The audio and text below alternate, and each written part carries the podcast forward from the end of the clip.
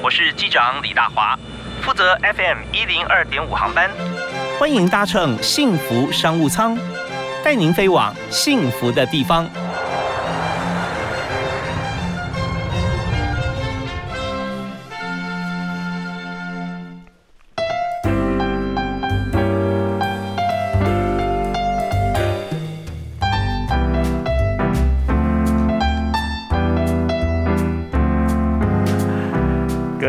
听众朋友，大家下午好！那非常欢迎您在今天下午的五点到六点准时锁定 FM 一零二点五，收听幸福电台的幸福商务舱。我是李大华。那我们在防疫期间啊，大家常常在剖哦，今天我煮了什么啊？今天我又又这个去呃外带啊，就是说叫外送送了什么？然后在家呃每天要忙三餐啊。再少两餐好不好啊？也都是很麻烦的。但是越来越多人开始享受在家的用餐环境跟用餐的品相，还有就是用餐的变化。好，那我们讲到说餐日配什么饮料呢？我们在今天节目里面和大家来分享的这个话题啊，产业其实就是让大家开心的产业啊。呃，不见得要酗酒，但是偶尔小酌一下啊，喝一些精酿啤酒啊，感觉还不错啊。所以我们今天就以这个话题啊，我们再放大来看。啤酒到底要怎么酿啊？在这个产业里面，我们要经营呃精酿啤酒的话，呃，除了国外的，那在台湾酿造精酿啤酒上市啊，碰到哪些的面向的挑战啊？怎么突破？那今天介绍的这位来宾是和鱼卖酒的创办人陈香泉。嗨，香泉好。你好。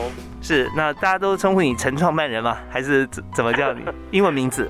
呃，对，大部分都叫 Robert。哦，Robert，OK。那呃，Robert 本身在这个啤酒，呃，从自己啊，这个应该也是蛮喜欢小酌两口啊，然后后来觉得说 也不错。如果它变成一个产业的话啊，那也很好啊啊。可是跟你所学不太有关啊，你本来是学经济嘛，对对，呃，应该说我就像大部分的小留学生，然后职业规划就是反正。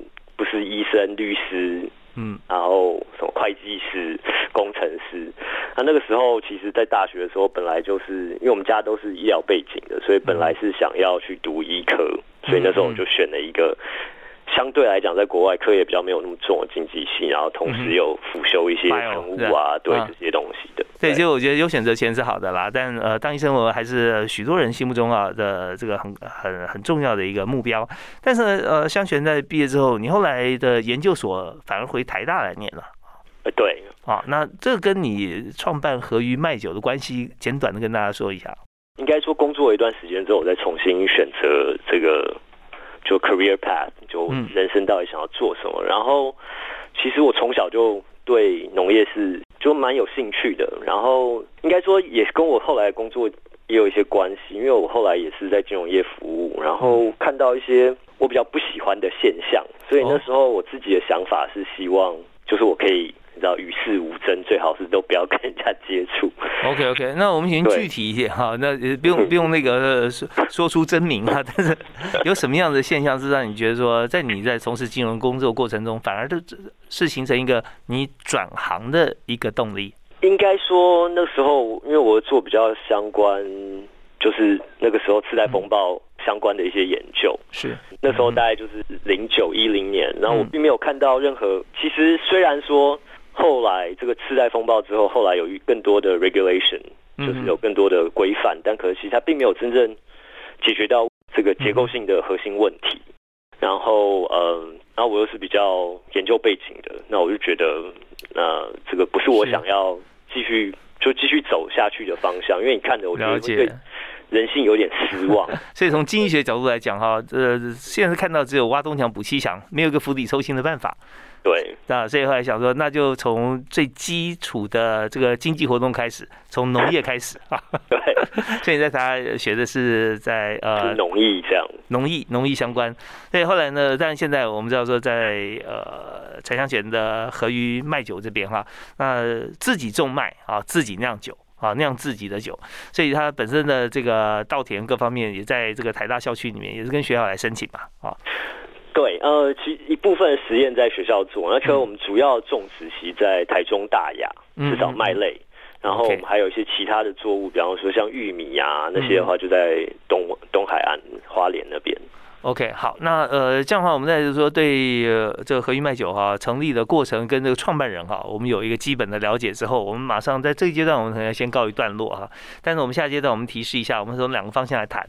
一个谈，请向现在谈一下，就是我们在这个从门外汉进来，当然我们已经从种麦开始，已经变成跟其他不太一样了。我们从选种啦啊，到怎么样来酿造哈，我们开始亲亲身来进入。那你在谈在做这样子的一个产业哈，呃，最大的挑战是什么啊？然后怎么样突破啊？你有三个三个方法。然后第二就是说，你酿出来哈，那你要卖给谁？那现在这个市场要有市场，你才能做这件事。那你为什么有把握啊？那呃，怎么样去满足你的 user 的需求？好，那我们听段音乐回来谈。那香贤，你介绍一首歌给大家，好吧？David Bowie 的 Space Oddity。哦，OK，为什么？你看他们说你要开始一个旅程的时候，很多电影或者影集要开始一个旅程的时候，都会用这首歌来 带入，我觉得非常棒。这样，OK，对，好啊，那也带入我们今天的酿酒啊、卖酒、啤酒的旅程啊。好，我们听这首由向前推荐的歌曲啊，David Bowie 的哦，马上回来。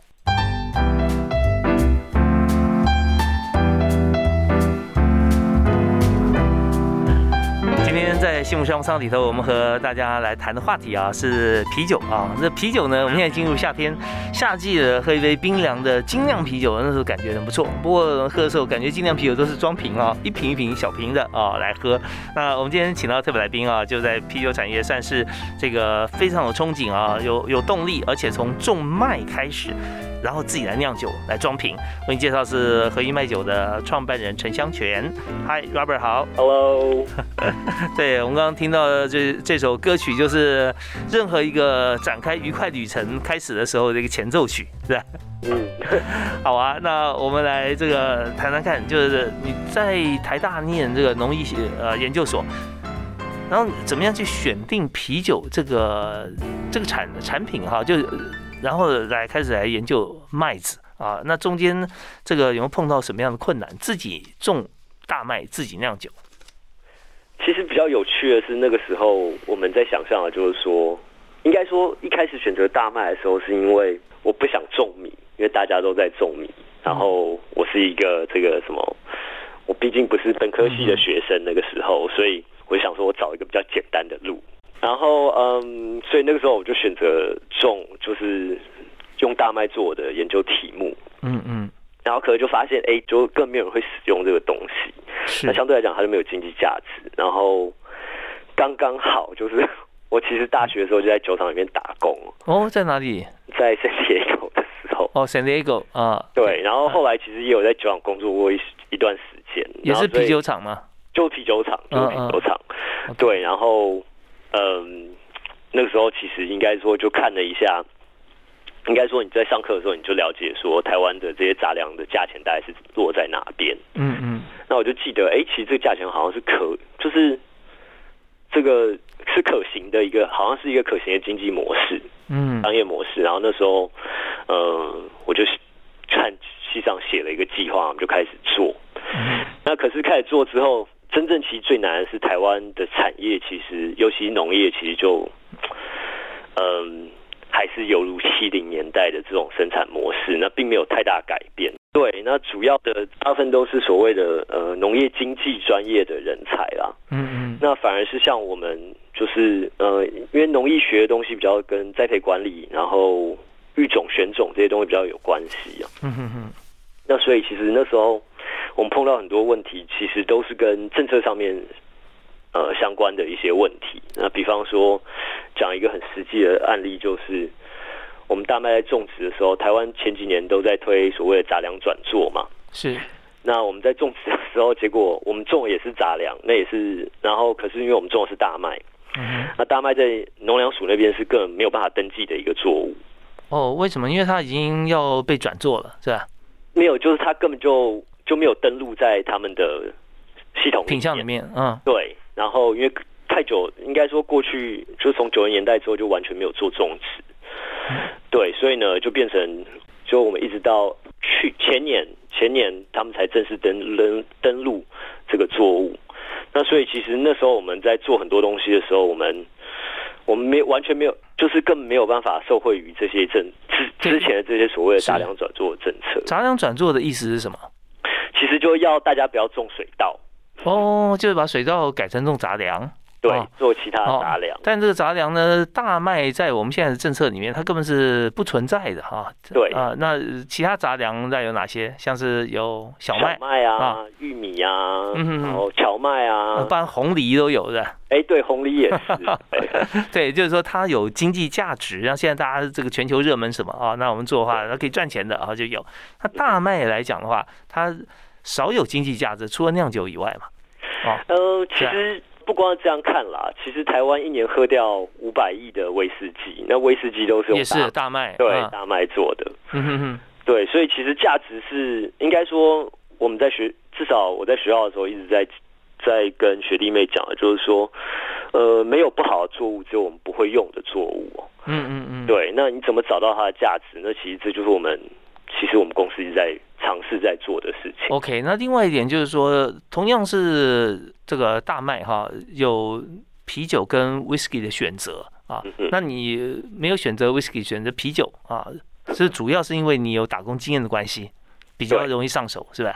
呃，应该说，因为其实我后来在酒厂有一段时间做的是采购跟品质管理，嗯，那所以我就觉得，哎，这个是我最。最熟悉的东西。OK，所以所以跟所有的年轻人讲哦，这个打工还是很重要的 啊。真的，对你很多的这个呃创业家，他创的品相其实都是从他在学时间、在打工啊、在实习，他能够深入啊、用心去接触了解啊，然后他就这方面 know how 有，刚好因缘际会从这边来创业。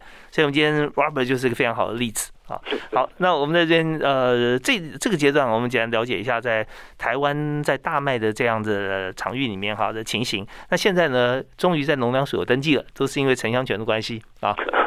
我们可以这样讲嘛，是吧？啊，没有没有，都公司大大家的功劳。OK OK，好，那呃，你们公司现在几个人？我们公司现在有六个人，有六个人哈。那你们现在产量如何呢？产量哦，我们其实嗯，一年大概就是卖。十五万到二十万之间吧。呃，你说支数是吧？对。那这样子呃，说算打的话会会会会比较快，大家除以十二来知道，十五万到二十万哈。那呃那呃，我们稍后休息啊，我们就回来谈。呃，进入这个啤酒的领域啊，那我想今天如果跟大家谈啤酒怎么酿啊，细节部分大家可能呃了解。不多，但我们也不用谈太细。我们主要谈说，到底我们在精酿啤酒过程当中，哈，你从育育苗哈，就是说从种植这个大麦开始到，呃，你之前做过采购到酿造装瓶，怎么样来看这个市场？市场到底需要什么样子的口味啊？什么样子的质感啊？我们休息一下，回来谈。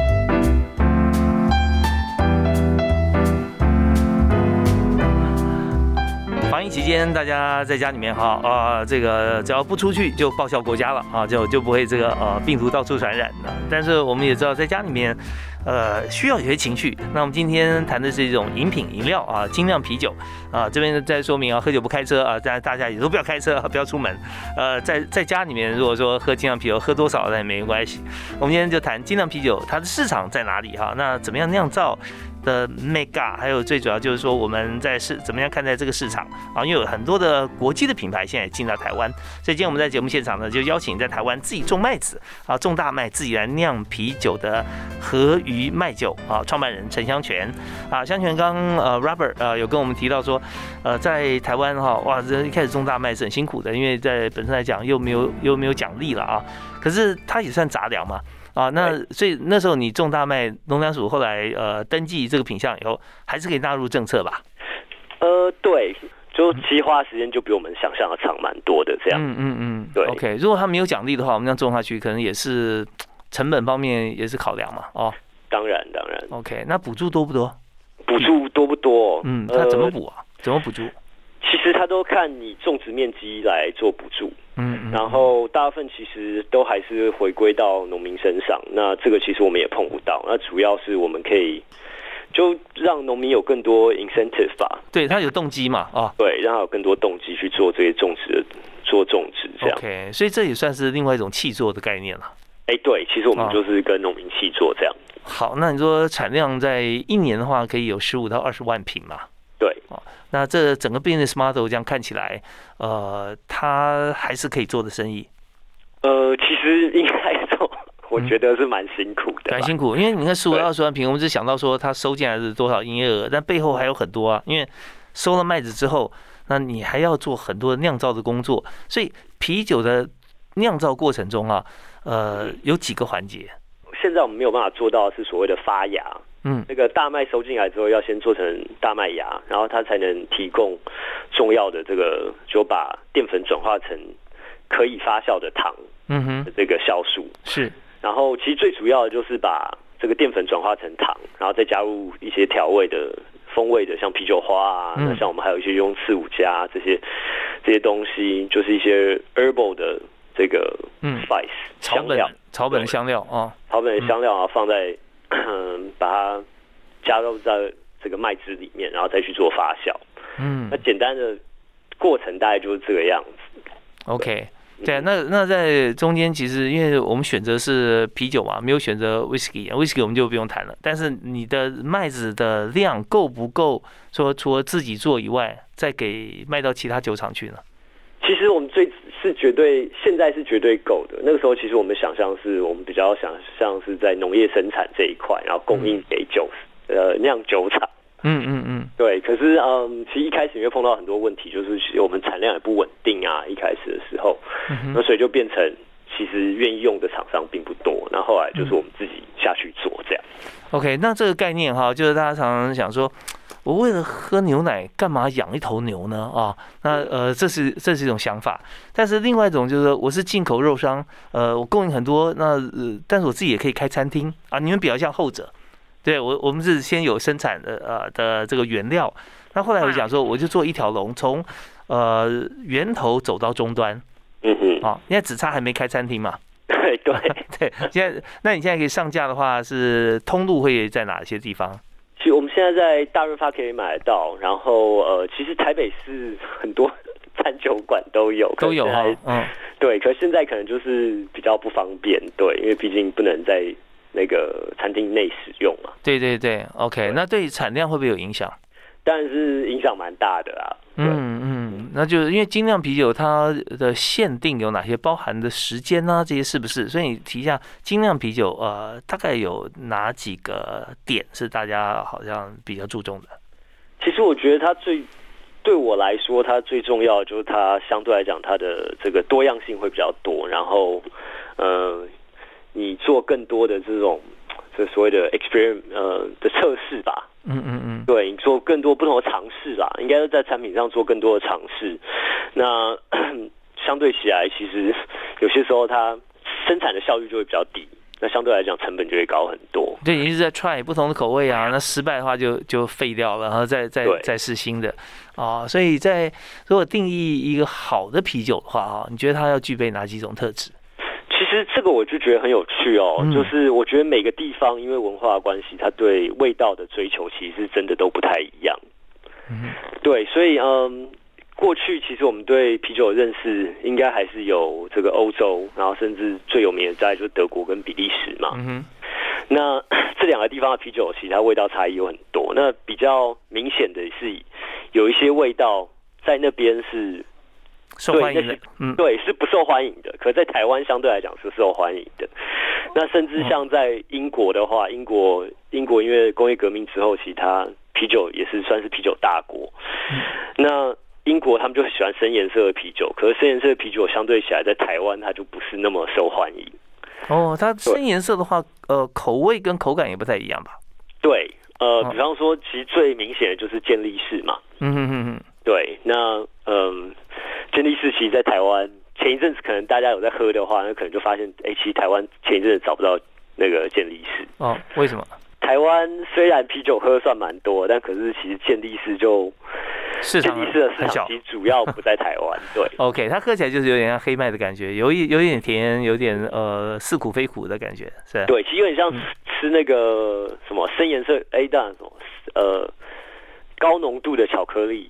哦，是是是，它它黑巧克力，黑巧克力啊，对，那台湾喜欢呃呃清甜啊，像这样子的风味，对所以台湾通常都淡颜色的啤酒会比较受欢迎。OK，所以在这部分在你研发的过程中也很重要这些资讯。那呃，在台湾的消费者怎么样被满足？我们稍后来谈谈看。我们刚刚讲说制作的过程，那我们稍后来看满足市场的部分，你要做到哪三点？那还有经营管理方面有哪些最重要的部分？好，我们休息一下回来谈。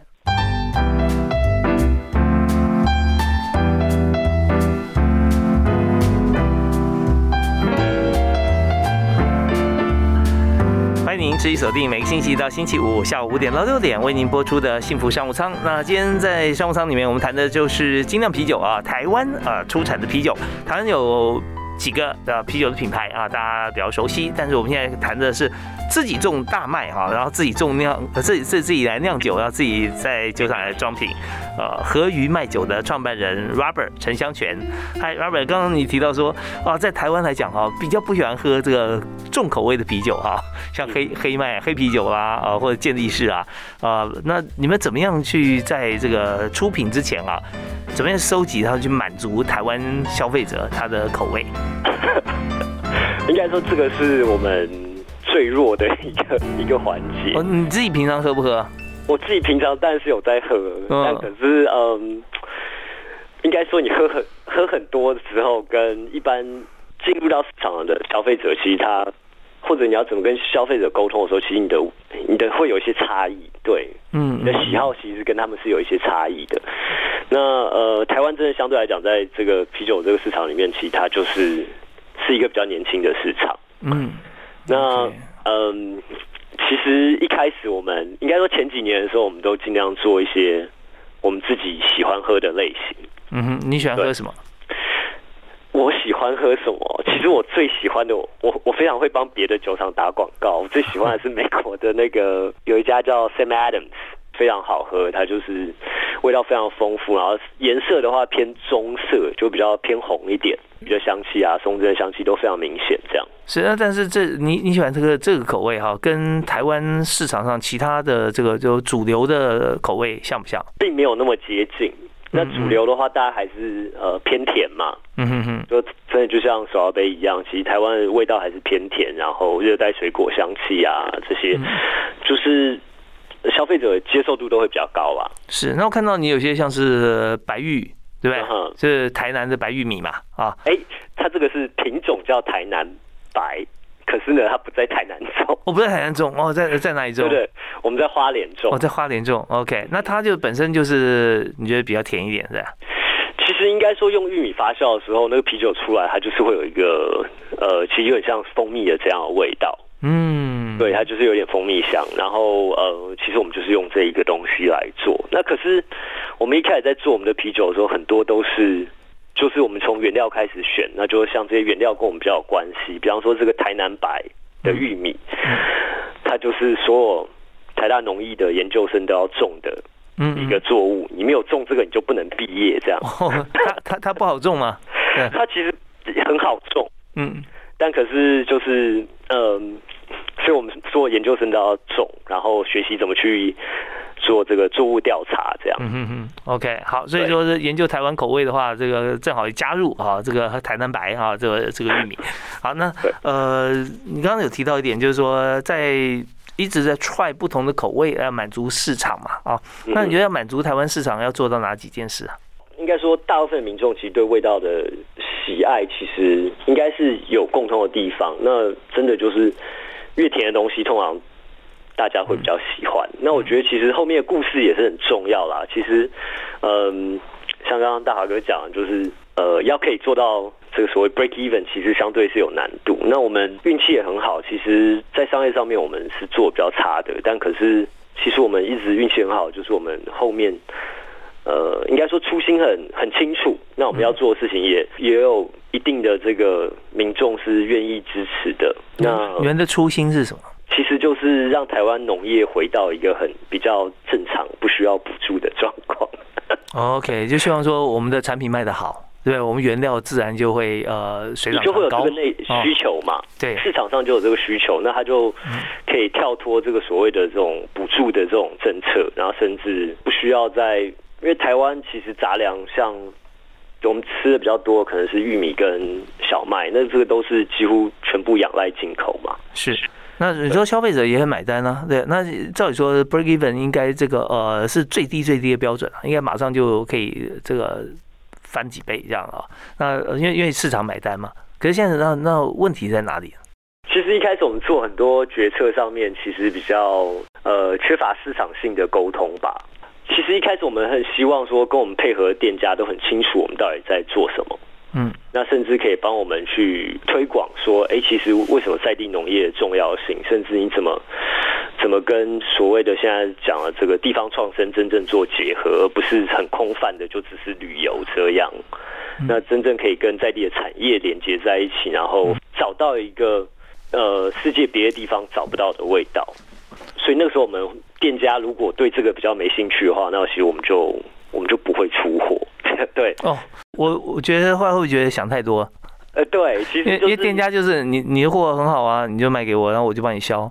但是你要帮我帮你介绍，再再推广，再把这 storytelling 这个部分，呃，跟所有消费者讲，让他们再产生一些这个推广的效益。对店家来讲，商化有点难呐。对，所以其实那个时候。这就没有，因为这就真的蛮有趣的，是嗯，其实这就台湾市场跟国外市场的差异，我觉得。对，呃，在台湾的话，可能就需要说要你去主动去打广告啊，做这个传统或数位行销，让消费者回头跟店家要求说，哎，我要和鱼卖酒，你有没有？哦，那时候他才会觉得说，嗯，很不错，然后再看你要求他什么，他再帮你做。嗯哼。啊，所以那后来呢？现在情况是怎么样？就这些坚持就没有了嘛，嗯嗯，那我们也就更更 focus 在其实就业务的推广上面啊，嗯这些，那也是因为其实人力比较足够，也比较有时间去做，应该说有精力去做这些事情。OK，所以呃，在这段谈话里面，这故事告诉我们，呃，要有实力才有话语权。啊 所以，以目前来讲，在 Robert 陈香泉他的和鱼卖酒方面啊，现在完全专心致力做口味啊，还有在酿造方面怎么样脱颖而出啊，高人一等。然后这时候在市场造成效应之后，然后再同步的再把它当做初心啊，怎么样能够让台湾的农业做精致化的转型，然后让这个我们不再需要补助这件事情才有机会实现。好，那我们在下一段节目啊，最后一段节目里面，我们要请 Robert 来跟大家分享一下，就是说在整个过程当中啊，我们现在公司有六位伙伴，那呃，你现在还需要人才吗？其实我们一直都很需要人才，对，这很重要的。那需要什么样的人才啊？那现在现有人才有哪些做的让你觉得说真的是太棒了？我就需要这种人啊！还有面试的时候你会问哪三个问题啊？回来跟大家分享。好。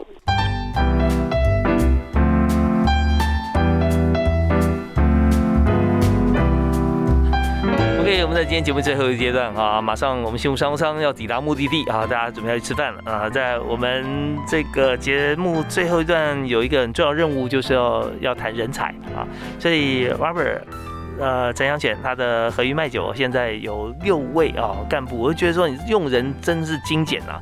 那呃，现在生意的市场做的蛮大的，那但是所以你刚刚讲嘛，你永远都需要人嘛，对 对。好吧，那现在现有的伙伴里面啊，有没有哪一位啊，你觉得说是最棒的啊？他做了哪些事让你感动？其实我觉得，嗯，这个一起工作都是缘分哦。我觉得其实大家都都扮演好自己的角色。真的在酒这个产业里面，其实一个公司其实你就所有 function 都是需要嘛。嗯。那可是如果真的想要进入到所谓的这个酿造或者这个这个产业，我可以回答的比较好啦。嗯。对，那其实我觉得台湾酒的产业相对来讲，我觉得真的是很年轻。那我觉得最好的工作应该还是去考台酒，福利比较比较健全，是吧？对，福利比较健全，而且其实呃比较它也比较有制度化啦。公司老板这样讲的，你要往这产业，你去别的公司，不要来我这里。但是年轻的公司，商号来说，它的机会比较大，就是说高风险高利润嘛。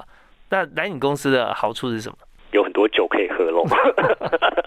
没有啦，其实应该说我们比较特别的地方，是因为其实我的训练都比较科学背景出来。那我们做很多品饮啊，然后甚至我们有我们做会会做的比较多。其实我很在意的就是，嗯，我觉得整个公司的人都是我们的这个 quality control，就是品质管理的人员哦。嗯，对，因为我觉得这是第一线的，而且你最可以清楚他们的 feedback。所以其实我们。就是我们一直在想尽各种办法，就帮我们每个同仁，让他们更清楚说，哎，怎么定义，就更清楚可以去描述这个啤酒的味道，那也定义说，哎，我们要的品质到底是什么样子。哎，有一个很很有趣的 fact，就是其实大家知道，我们用最多的这个 student t test，就是一个统计学用很多的一个 test，其实就是从酒厂出来的。因为以前其实并没有没有办法测量这个麦汁的糖度，因为糖度直接影响到是酒精的比例。嗯嗯。那所以那个时候，他们这个也就建立士，建立士他们那时候有一个呃这个化学家。他叫 William Seely Gossett，然后呢，他写了一个很重要的，就 Student T Test。在 Student T Test 出来之前，其实是所谓用的 Z Test。Z Test 的话，就需要大量的这个数据，就大量的资料点，它才有办法做那个这个 Normal Distribution，就是我们常常看到那个那个图。对，然后 T test 的话就可以用少量的 sample 就可以做到这件事情，然后他们就可以判定说它酒精浓度有没有到它的它要的比例这样。嗯嗯。那所以其实呃，统计在这个产业里面是大家可能想象不到，但可能非常重要的一个环节。对。哦，就抽样的部分啊。对啊，抽样的部分。抽样啊，要呃怎么样能够精确取样，然后它的样本是有意义的啊，那这样的话就就会节省很多的时间成本。对，好，不光时间成本，还有你可以省掉很多那个浪费掉的酒。对对对，好啊，那这样呃，在那你说呃，相对来说，在人员方面是比较科学化训练的背景了啊。那有没有你觉得说呃，需要具备什么特质啊？到你公司的话，会觉得如鱼得水？我记得我以前在应征酒厂的工作的时候，他们都会问我一个问题，因为我个子比较小，他们就说：“哎。”一包的麦芽大概是五十五磅，就是二十五公斤。嗯哼，然后他们都会问我说：“那个你搬得动搬不动？”嗯，对。那其实我们公司现在我也是这个样子哦。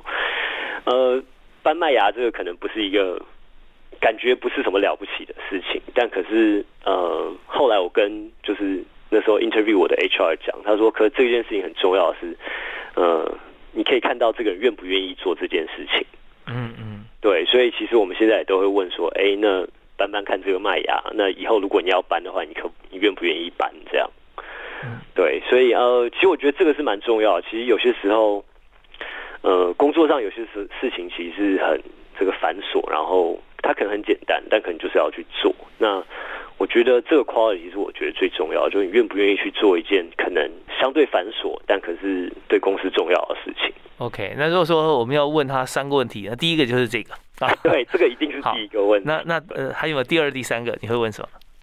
第二个、第三个的话，其实我们也会看应征的 position 啦。嗯，我也会问他说：“哎，其实你最喜欢的这个，应该说 quote，这个就是人家讲过的话。”嗯，其实这个样子的话，我就会看说他什么事情对他来说是比较重要的。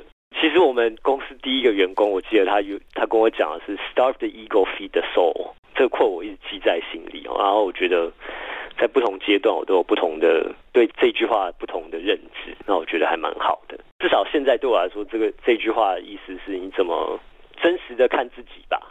嗯对，不要被外面的这些这个花花草草给嗯哼给吸引，这样。对，要面对你的。初心跟灵魂，对，嗯，对。OK，那呃，这是两项嘛？那你会第三个问题吗？通常我都会说，哎，如果老板很不好处理怎么办？对。OK，对，有时候就是考验一下，就是说情商指数了，伤情指数就是，呃，情商就是就是那个呃情绪商数了，好 EQ 啊这件事情，怎么样来看待在这个呃工作过程中，你的工作量啦，你的老板啊、同事、主管啊，好不好相处，或者你属下啊，你是要怎么样带，这都是很重要的一点。好，那我们在节目最后就送给大家你自己的一句座右铭。我最近。最喜欢讲应该是 freedom is not worth having if it doesn't include the freedom to make mistake。呃，这是甘地讲的，主要意思就是讲说，嗯，如果你没有犯错的自由的话，自由就就是 overrated，就是它没有存在的意义。这样，嗯嗯嗯，对。那我觉得其实，在商应该说在创业这段过程中，我觉得这个是最近最有感的一句话吧。OK，其实，在创业过程中，很多时候是要容许试错啊。对。那呃，应该容许犯错啊，但是犯错是就是要试错，你要试呃各种方式。但我们在试之前，你会觉得说这件事情是可以做成功的，就没想到你放手去做，它失败了。那很好，我们就可以从里面认识很多他必须要再加强的部分啊，才能往成功路上来走。啊，OK，那呃，我们也今天非常谢谢 Robert 陈香泉来介绍他的这个和鱼卖酒从开始啊，来种大麦到酿酒，那很多跟子鱼过去打工的经验，再就是在这个呃我们在运作过程当中啊，发现说要面对现实的一点，就我们要达到我们自己最远大的目标，很多时候在中间的过程，可能啊要非常入市，要市场化。好，那我们今天再次谢谢 Robert 接受访问，喝鱼啤酒创办人陈香泉，谢谢，谢谢，谢谢，感谢大家收听，我们下次再会，好，拜拜，拜拜。